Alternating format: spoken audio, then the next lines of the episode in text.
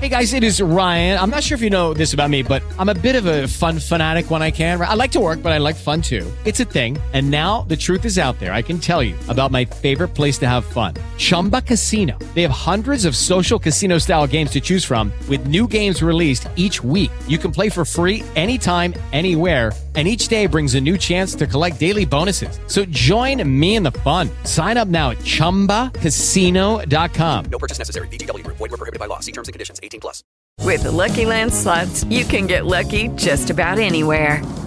This is your captain speaking. Uh, we've got clear runway and the weather's fine, but we're just going to circle up here a while and uh, get lucky. No, no, nothing like that. It's just these cash prizes add up quick. So I suggest you sit back, keep your tray table upright, and start getting lucky. Play for free at LuckyLandSlots.com. Are you feeling lucky? No purchase necessary. Void where prohibited by law. 18 plus terms and conditions apply. See website for details. Las opiniones expresadas por Chayo Busquets están avaladas por su amplia experiencia como terapeuta familiar y en el previo análisis de los casos que aquí se presentan.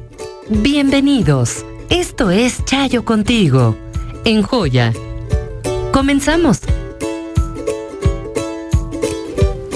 comportamiento sirve de modelo para tus hijos. Soy Chayo Busquets, esto es Chayo contigo y pues tal como estaba prometido, vamos a continuar con el tema de comunicación en adolescentes. Así es que listos, listos ahí para tomar nota porque pues es un tema que ya hemos revisado, que siguen pidiendo y que pues ha tenido mucha demanda. Así es que vamos a profundizar más en esta, en esta temática.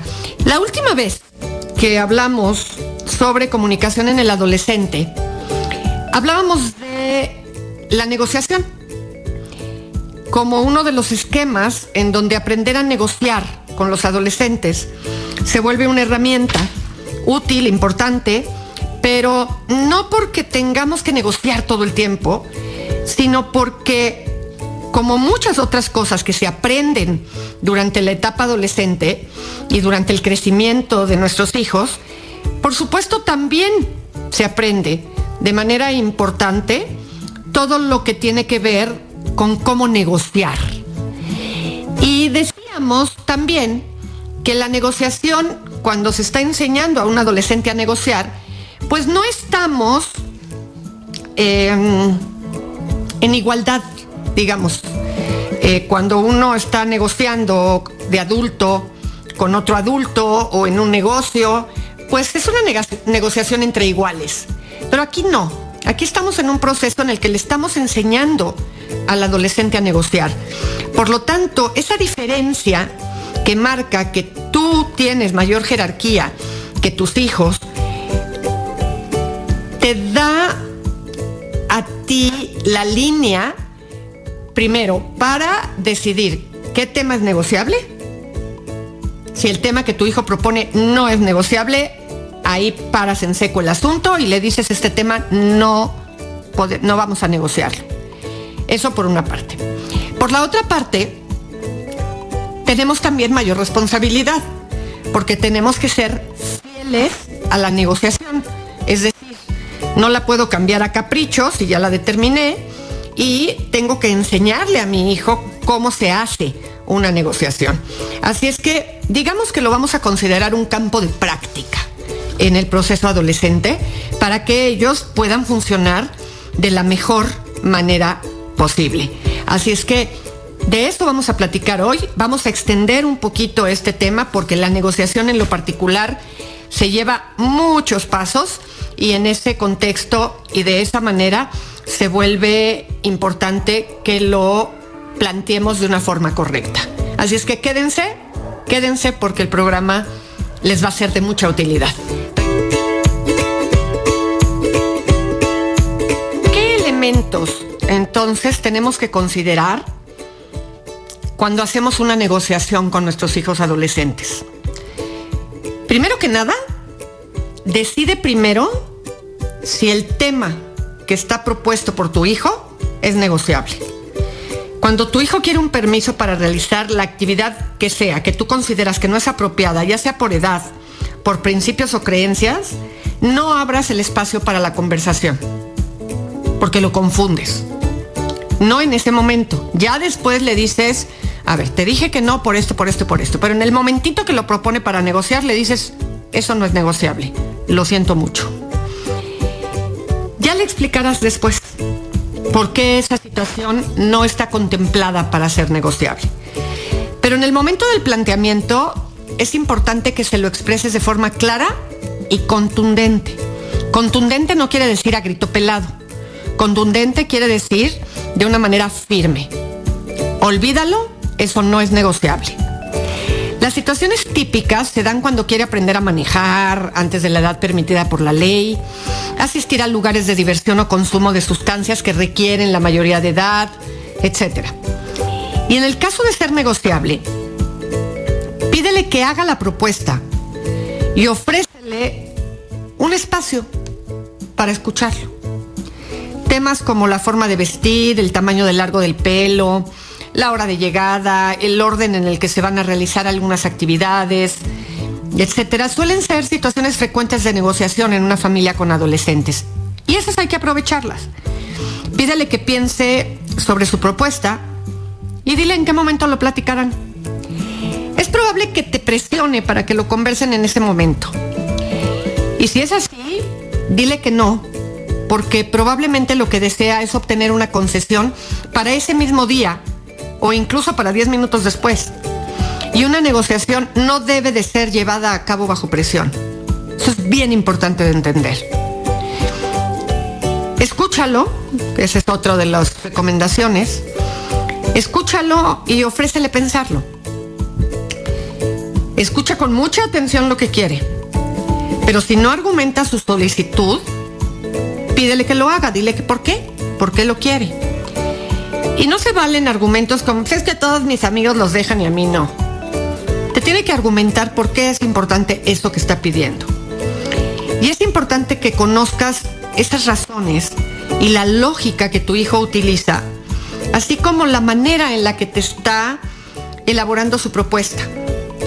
Asegúrate de que esa propuesta contenga lo que ofrece a cambio si tú cedes. Porque recuerda que en una negociación ambas partes debe de ganar. ¿Importa darle una respuesta inmediata? Hmm.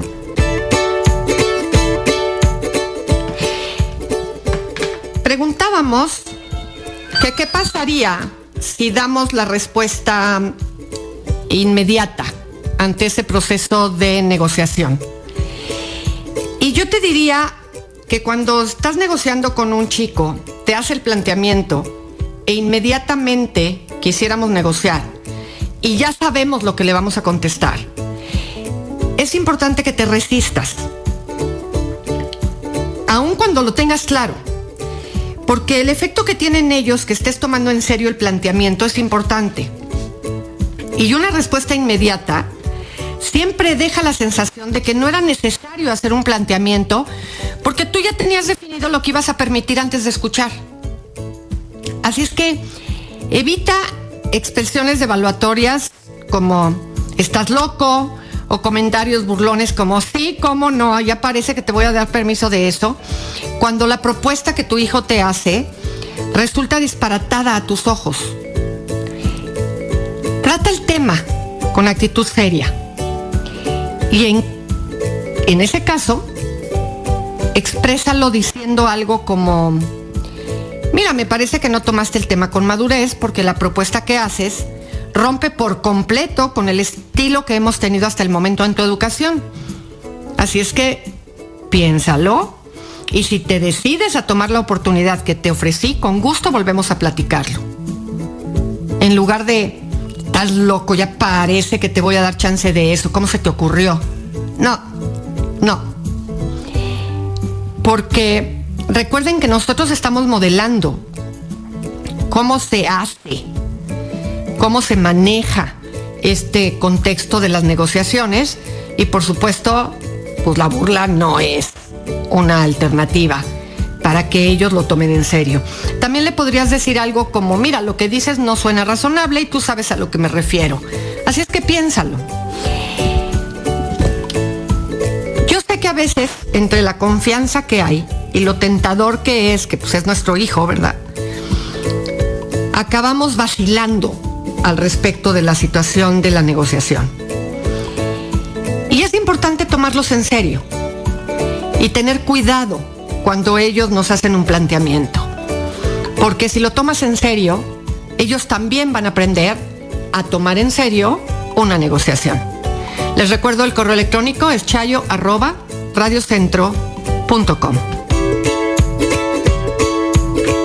Los tips que te daría cuando vas a negociar con un adolescente es que accedas a un punto intermedio de la propuesta que él te haga. Porque aun cuando no tuvieras objeción en lo que te solicita, y en particular las primeras veces, acepta, pero hazlo en un terreno intermedio. Por ejemplo, si tu hija le pide o te pide que la dejes llegar una hora más tarde los viernes en la noche, hay que terminar diciéndole que se le concede media hora más no una hora completa como lo había pedido. Y si hay expresión de desacuerdo, pues es importante señalar que si no está de acuerdo con esa amplitud que le diste, pues pueden volver a la hora de llegada que se tenía inicialmente. Porque es importante que ellos vayan valorando poco a poco sobre lo que está sucediendo. Como cuarto punto te diría establece a partir de qué día va a iniciar el acuerdo, esa negociación. Y la razón de esta recomendación está en el hecho de que con frecuencia los chicos, por el gran deseo que tienen de llevar a cabo una actividad en lo particular, pueden hacer un planteamiento poco razonado con tal de conseguir el permiso específico, pero en realidad no están buscando un cambio permanente en la forma de funcionar. Y para negociar se requiere tener la cabeza fría. Y el entusiasmo por un evento específico, por el cual están proponiendo la negociación, puede distorsionar aquello que están dispuestos a comprometerse. Así es que es importante que una vez establecida la nueva regla, le notifiques a tu hijo que esto va a proceder a partir de su cumpleaños, del nuevo ciclo escolar, de las próximas vacaciones, e inclusive a partir de la semana siguiente, pero no a partir de hoy. Créanme, se van a evitar muchas decepciones y la sensación de que fuiste manipulado. Ustedes me dirían, pero ¿cómo? ¿Por qué? Porque si eso lo está pidiendo para hoy en la noche y se lo otorgas, probablemente te ofreció sacar al perro a pasear, levantar la este popó del perro, este tender la cama durante un año completo, en fin, toda una serie de situaciones que una vez que pase el evento empiezan a dejar de hacerlo. Porque lo que querían era conseguir que este cambio de funcionamiento fuera por esa noche, no para mantenerlo y te vas a sentir muy decepcionado cuando lo descubras. La última recomendación que te daría cuando estás negociando con un adolescente es establecer un tiempo de prueba para la negociación que van a realizar. Deja en claro que este acuerdo que acabas de tomar con él requiere ser aprobado para ver si funciona. Es decir, que tendrá su propio tiempo de prueba para comprobar está respetando el compromiso. Y dependiendo del tema del que se trate, elige un tiempo razonable.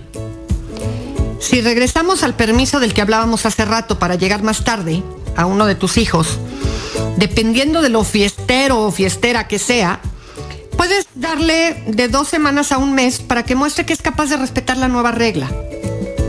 Porque de lo contrario, querría decir que no está preparado o preparada y tendrías que volver a la regla que estaba establecida antes de la negociación. Una vez que llevamos a cabo estos pasos de los que hemos hablado, es altamente probable que la negociación realizada termine siendo una experiencia exitosa. Sin embargo, es requisito indispensable que tu hijo tenga antecedentes de obediencia para que le abras la puerta a las negociaciones. Porque si no obedecía antes, la negociación tampoco la va a respetar. Y vas a concluir que la negociación no sirvió. No, lo que no sirvió es que hicieras una negociación cuando todavía no había venido respetando la regla.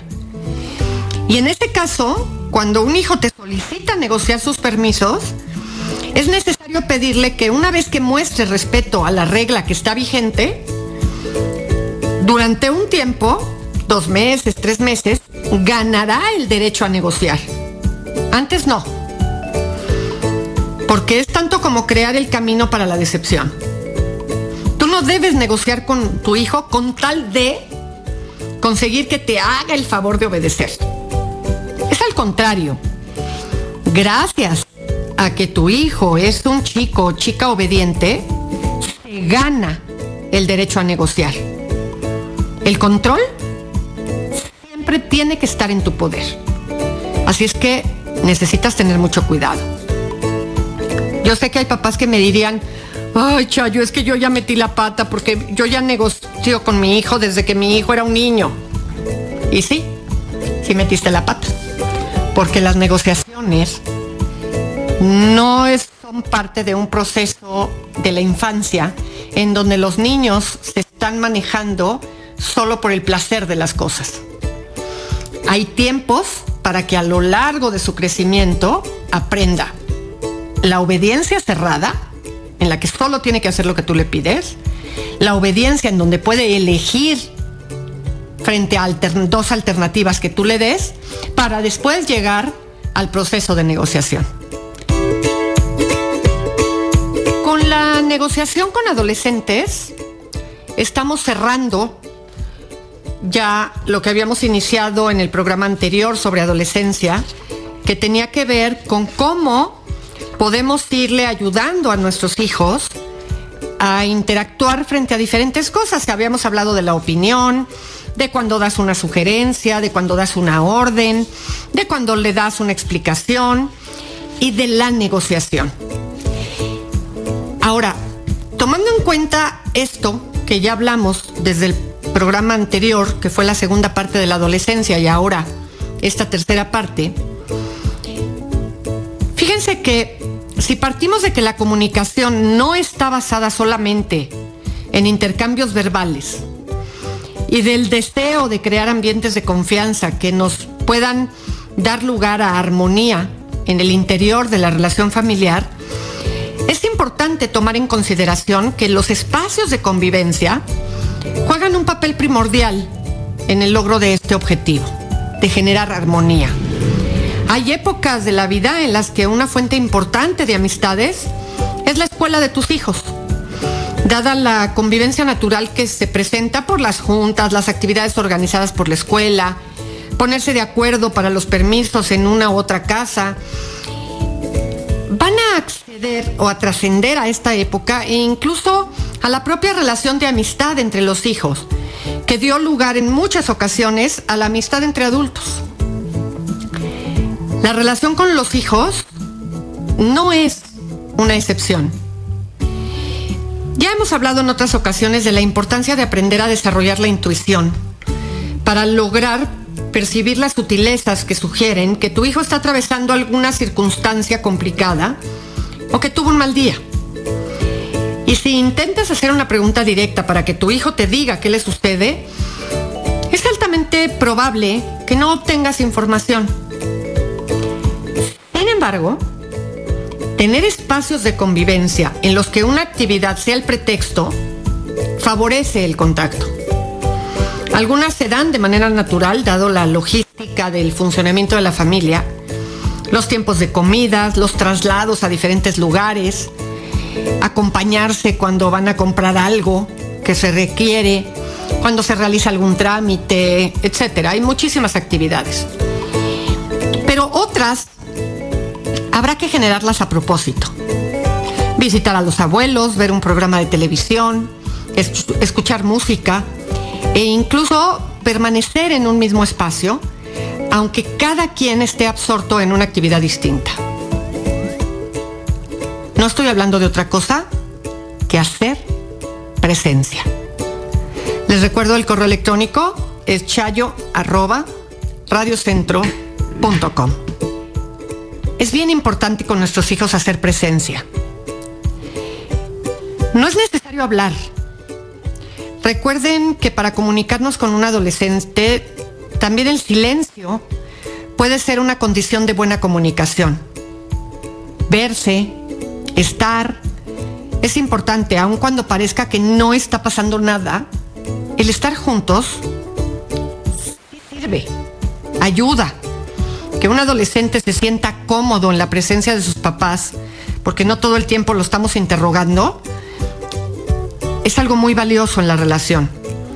Si los momentos de presencia no se vuelven circunstancias en los que intentas hacerlos hablar, ellos van a quedarse tiempos más prolongados con ustedes. ¿Preferirían espacios de intimidad? Sí. Sin embargo, aunque con menos frecuencia que la que desearían los padres. Ellos también necesitan el deseo del contacto. Estoy segura de que muchas mujeres hemos presenciado a un papá y su hijo viendo un juego de su deporte favorito por tele sin problema alguno. Ambos le hablan a los jugadores, gritan, se emocionan e, y, e independientemente de si tienen como favorito al mismo equipo o al contrario, interactúan entre sí.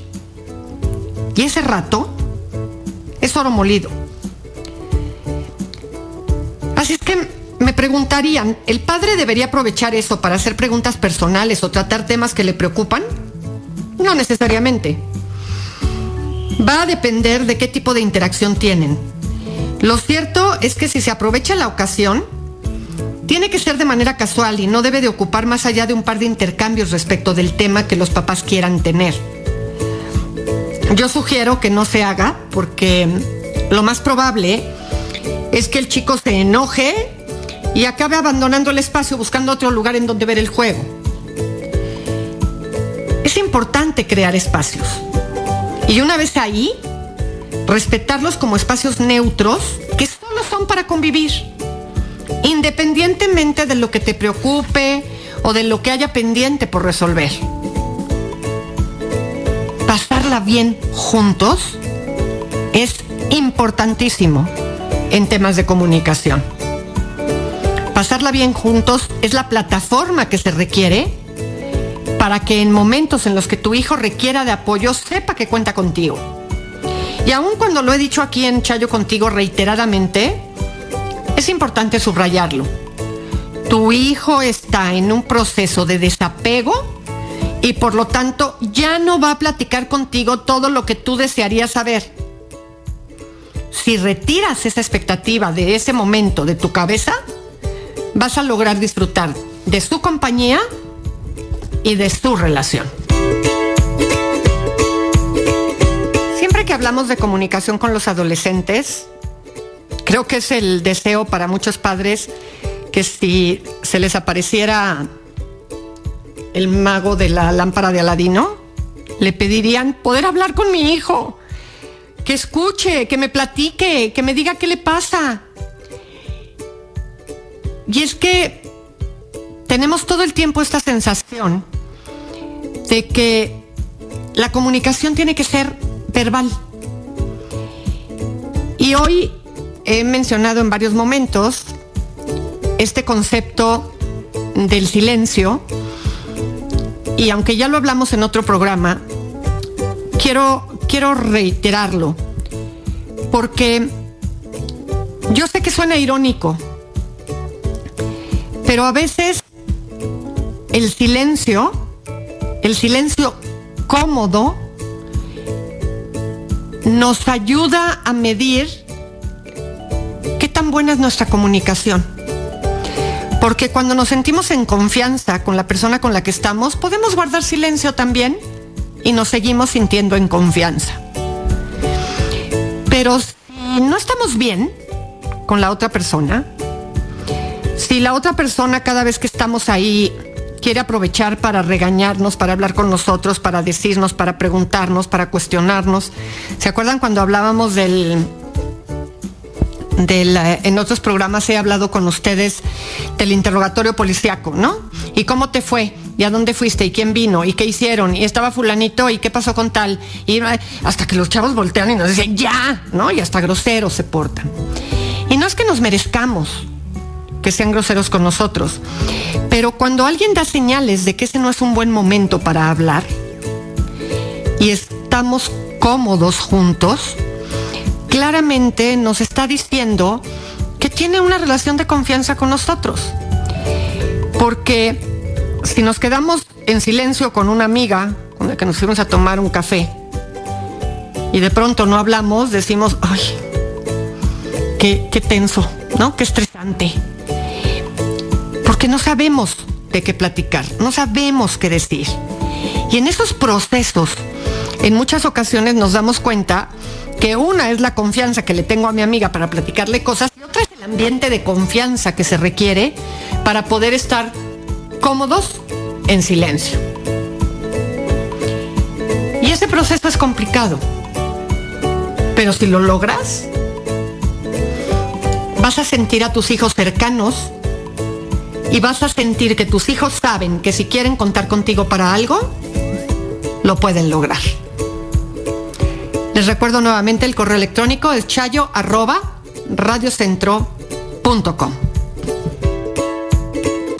Eh, espero que esto les haya abierto un poco de posibilidades para recuperar, en caso de que lo hayan perdido, comunicación con sus hijos adolescentes, pero sobre todo para poder poner en un contexto real qué debemos de esperar cuando hablamos de confianza con los adolescentes y de comunicación con los adolescentes. Muchas veces lo medimos en función de qué tanto yo como mamá o como papá quisiera saber cosas de mi hijo. Pero desafortunadamente, como están en un proceso de desapego, ellos van a ser quienes van a marcar la pauta de qué convivir y qué no convivir con nosotros en términos de conversación, de plática. Y es muy importante que nosotros nos mantengamos claros en ese sentido. Yo soy Chayo Busquets. Abre tu corazón, dona tus órganos. Recuerda que todos los tuyos también podrían necesitarlos. Audio Centro. Hola, buenos días, mi pana. Buenos días, bienvenido a Sherwin Williams. ¡Ey! ¿Qué onda, compadre? ¿Qué onda? Ya tengo lista la pintura que ordenaste en el ProPlus app. Con más de 6.000 representantes en nuestras tiendas listos para atenderte en tu idioma y beneficios para contratistas que encontrarás en aliadopro.com. En Sherwin Williams somos el aliado del PRO.